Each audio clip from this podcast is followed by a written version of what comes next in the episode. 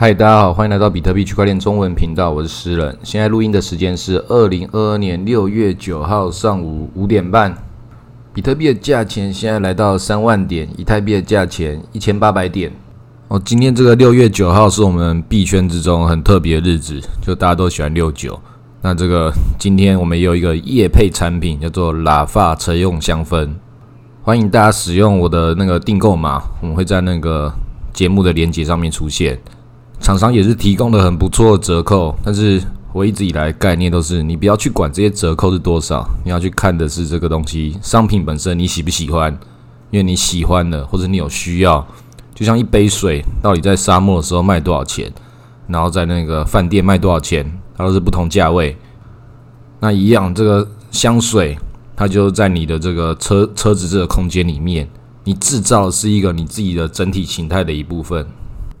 你在这个空间里面打造属于你的这个空间里面的味道，它就达到了这个概念上的一个更深层、更维度更多元的一个组合。那车子要香水，或者你的身上要喷香水，这事情干嘛？当然是为了要求偶嘛。今天六月九号，这种求偶的原动力，它才是人类底层之中最容易驱使你的一些一些潜意识。那这种价钱的事情，就当然要忽略它，因为你要达到你的目的。有的时候事情在那边的，你非做不可了，跟价钱多少关系没有关系了。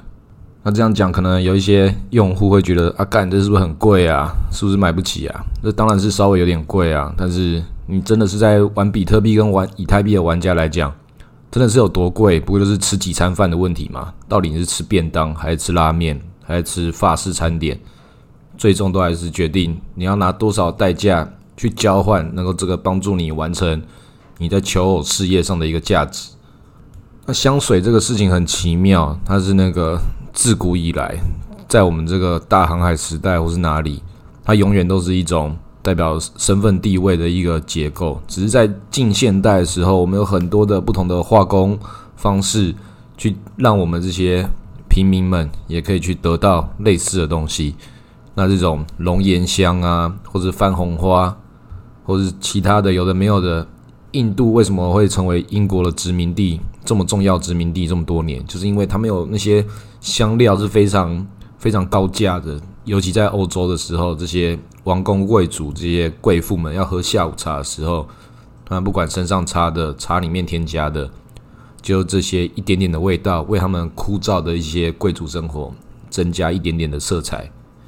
而那些王公贵族，不管是这个我们喇发香水，这个干爹法老王他所提供的这个香水，还是呢我们中国古时候，或是那个欧洲古时候，全部这些王室、这些有钱的人都一样，下葬的时候都还会陪葬他们的马车。那古时候的人，就算他没有马达、没有引擎这些现代产物，他们那个马车还分得很精细，还内卷很多，还有狩猎用的、出巡用的。还有带妃子出游用的都有各种，然后一下葬就要下葬五六台马车，就跟现在的有钱人那个他有法拉利有宾士，然后还有那个 Toyota 的阿法，各种的不同场合有不同的需求，然后有些自己开的，有些司机开的，都一样嘛。有钱从古时候到现在都还是一样嘛，有车阶级有房阶级，永远都是权贵阶级才可以得到的一些享受。但是我们在现代化工业的时候，这些有钱人的享受，他可以慢慢的把那个生产成本降低，也普及化了。但生产成本降低，也就代表了他们可以去创造一些更内卷的、更高级的一些享受。这房子就更大、更漂亮，或是设计的更好，车子也更帅，有各种不一样的奇奇怪怪的功能，还可以放音响。但是不管如何，生命是很短暂的，就如同这些气味或者这些音乐，都是。你只能够去体验它一下，一段时间之后，它就变成余音缭绕了，变成你记忆中的那个味道。但同时，我们也在追求一些很长久的事情，像是那个房地产、比特币、黄金，或是这些法老王啊什么的。你可以看那些出土的那些有钱人的殉葬，拿出来一些宝物，都是那些黄金啊、宝石这些事情。人人类都把自己当做可以永生的一种物种来存活。但实际上我们不是嘛，所以在这种长期来说我们都死了的这种基础认知之下，还是有些人会对这个最短期之中的这些刺激，比如说哪个小币要暴涨啊，NFT 怎么样啊，各种这种，从古时候到现在，郁金香到现在 NFT 都是一样，大家都是在追求。我或许我可以在现在得到一个跨越一个阶级，跨越我自己的想法，给自己一个新的刺激。其实大家要的不是那个钱，有些人要的是那个最纯粹那个快乐。人类所有的经济、所有的金融，都是来自于这个最底层的事情，就是你的很短暂的快乐，跟你很长期的这个追求。所以就在贪婪与恐惧嘛，一个是想要得到，一个是害怕失去的这种想法之中，去创造这些需求跟创造这些产品，然后我们就只好去买单，因为它是必要的，必要的贪婪，必要的罪恶。那这个喇发香水，我们最后最后一小段再讲一下。它还有很多不同的这个味道可以去做你自己的调配，就跟那些有钱人一样，你不同，你没办法买那么多车，但你可以用不同的一个香味来塑造你每次出游的时候，你出发的时候，你心里所想的一些不同的气氛，为你加持。好，那我们废话都不多说，应该来讲一下比特币跟现在区块链还有 NFT 上面发生的其他好笑的事情。你看最近几集，上一集前面我已经吐槽这个区块链市场已经好一阵子了，相信很多朋友都有看到，我都一直在讲说，就买比特币就对了，其他东西都在搞笑啊。然后以太币可能先要打我脸，我们上一集的时候讲说，他那个九月的时候可以上线那个测试网的话，我就先帮他拍手了。然后今天晚上他就开始合并了，说还弄一个测试网的合并的 merge。但是他当时说的是，本来是要讲六月的时候上线，又改成六月不会上线，现在变成测试网，我们都还不确定测试网能不能上线成功哦。那这个测试网其实有一个很重要概念，是这种叫技术上的测试。那你要实际应用到真正到经济面的时候，开始有很多人有很多钱的时候，它是不是要当一个好的节点，还是要当一个坏的节点？它变成一个很复杂的事情了。那比塔利克一直是讲说，那个转成新的 POS，这个 POS 它可以去容许三趴的错误。这个故事这样听起来好像是，诶，好像他弄了一个什么拜占庭协议啊，很优秀的一个什么。这个故事是我三年前听到的，诶，不是三年前，已经是快要五年前听到的故事了。现在这种故事到现在都还是可以有市场，所以它到底怎么样？它是不是也是一种渣男？但是没办法啦。跟这个世界上一样，有些渣男就可以渣得很可爱，因为他是可以为你带来他的好处，为你带来他的微笑、他的快乐。有的时候我们就忍不住啊，但是你真的看过几轮之后，你会发现啊，还要像当年的那个少女一样，重新在这种心情上跟他一起扑通扑通的跳，还是有那一点小小的悸动啊。那还有另外一个渣男，就是那个露娜。Luna B 的那个创办人，他最近几天把他的那个推特给关掉了，然后就所有事情都不知道。他最近弄这个 Luna 的 Classic 跑出来，还是有很多人去玩，也有很多人讲说奇怪，这都已经割过一轮韭菜了，怎么还有人要继继续去玩呢？为什么？就跟那些无知少女一样，就要被一些渣男拐成那个样子，忍不住啊，就是忍不住。那就是因为生命太短暂了，体验的东西太少了，你还在这一轮牛市之中看到这些事情，你以前已经有一种路径依赖了，觉得这种才是你的真爱，你已经选到了，你不要把自己在这种状况之下，把这种你的感情观跟你的投资观变成一种纠结在一起的逻辑。好的投资跟好的关系都是会是简单的，简单的东西它通常都是好的，简单不代表它。担保简单也可以很有厚度。你看，像比特币的概念这么简单，就这么简单而已。但是它就是可以让一些有的没有的事情，包含以太币、包含 NFT，所有事情围绕在它旁边。然后这些美国啊、萨尔瓦多啊，不管这是穷人国家、富人国家、世界强权或是世界拖油瓶，都可以把这事情绕在这个比特币的回圈里面，因为它是世界科技的趋势嘛。它从世界。从经济的底层科技，然后一路打造上来，并不是人类发明它，而是人类所搭建的这个我们这个土壤。人类本身就是土壤，然后我们这些人类所有东西，我这是我们共同的一个韭菜园，然后比特币就从中间生长出来。比特币是像这些大楼一样，像这些所有的科技产品一样，它是被生长出来的。因为人类有这个需求，它才会长出来。因为价值已经外溢了，不得不去有一些更普惠的一些逻辑跑出来。当有钱人他们的科技已经进展到他们的可以享享用的极限，他们必须要去提升的时候，一定要去往底下去灌溉。就像是比特币，如果要涨的话，它就必须要那些乐色小币也必须要一些涨的理由，才可以把整个市场共同推动。这些穷人如果认不得这个有钱人身上穿的衣服多美的话，这些穷人饭都吃不饱的话，哪懂得欣赏你的身份地位有多么的高贵？所以这是一个必然的循环。这些阶级在我们的有限生命中是必然存在的，在我们死掉好多年也还是必然存在的。所以有些朋友讲说，诗人你讲的很多这种无产阶级意识啊，这个照顾全世界劳工的一些想法，这确实也是，但是也不代表说我就是要推动这种什么共产主义的无产阶级革命，而是要讲说，你认同这个世界中它有它既定的逻辑，那你要顺着这个规则往下跑。你同时必须要想尽办法成为既得利益者，但是你要在这个成为既得利益者的时候，不要去伤害别人，也要知道说你得到所有好处，其实都是世界上的共同韭菜一同为你收割的。因为你大部分的人不管怎样，我们都还是韭菜的一员呐。我们只是想办法加入了比特币、加入以太币的这个既得利益者的系统，同时要顶层视野，也要有这个底层视野。那这两边的边界都是需要你去探索的。其实一般的人来说，每个人同温层都是非常厚的。在一个群体之中植入了一个概念之后，他就很难去改变它了。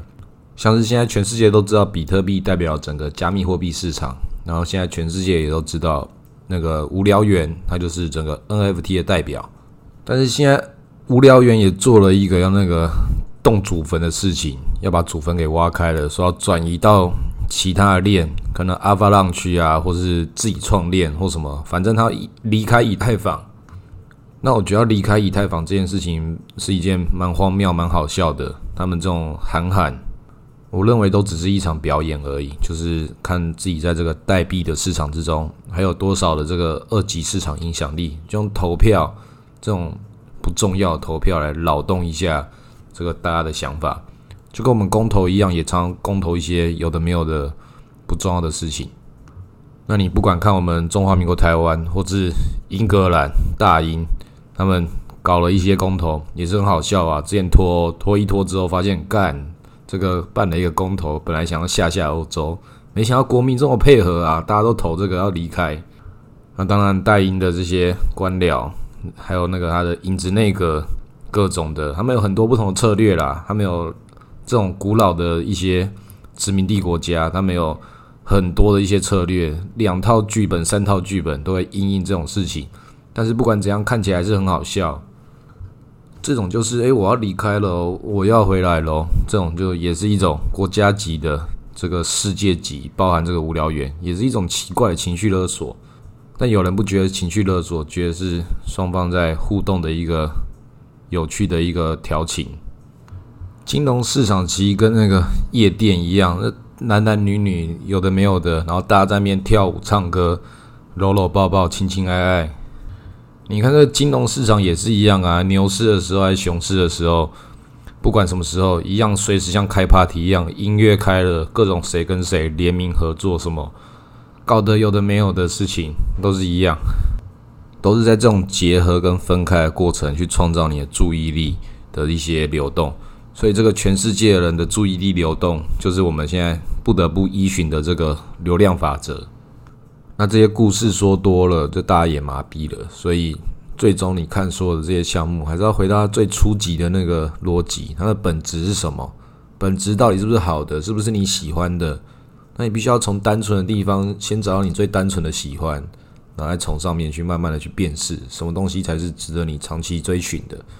那你要追寻什么事情？那每个人不一样啦，这个问我也没有用。有些朋友也会讲说，那个私人的节目，很多人探讨自己的人生的痛苦啊，或什么，这只是我创造的一个流量密码的逻辑而已。因为每个人都有他的痛苦啊，那我好像可以讲到你心里的一部分，那就是你被我套路到了，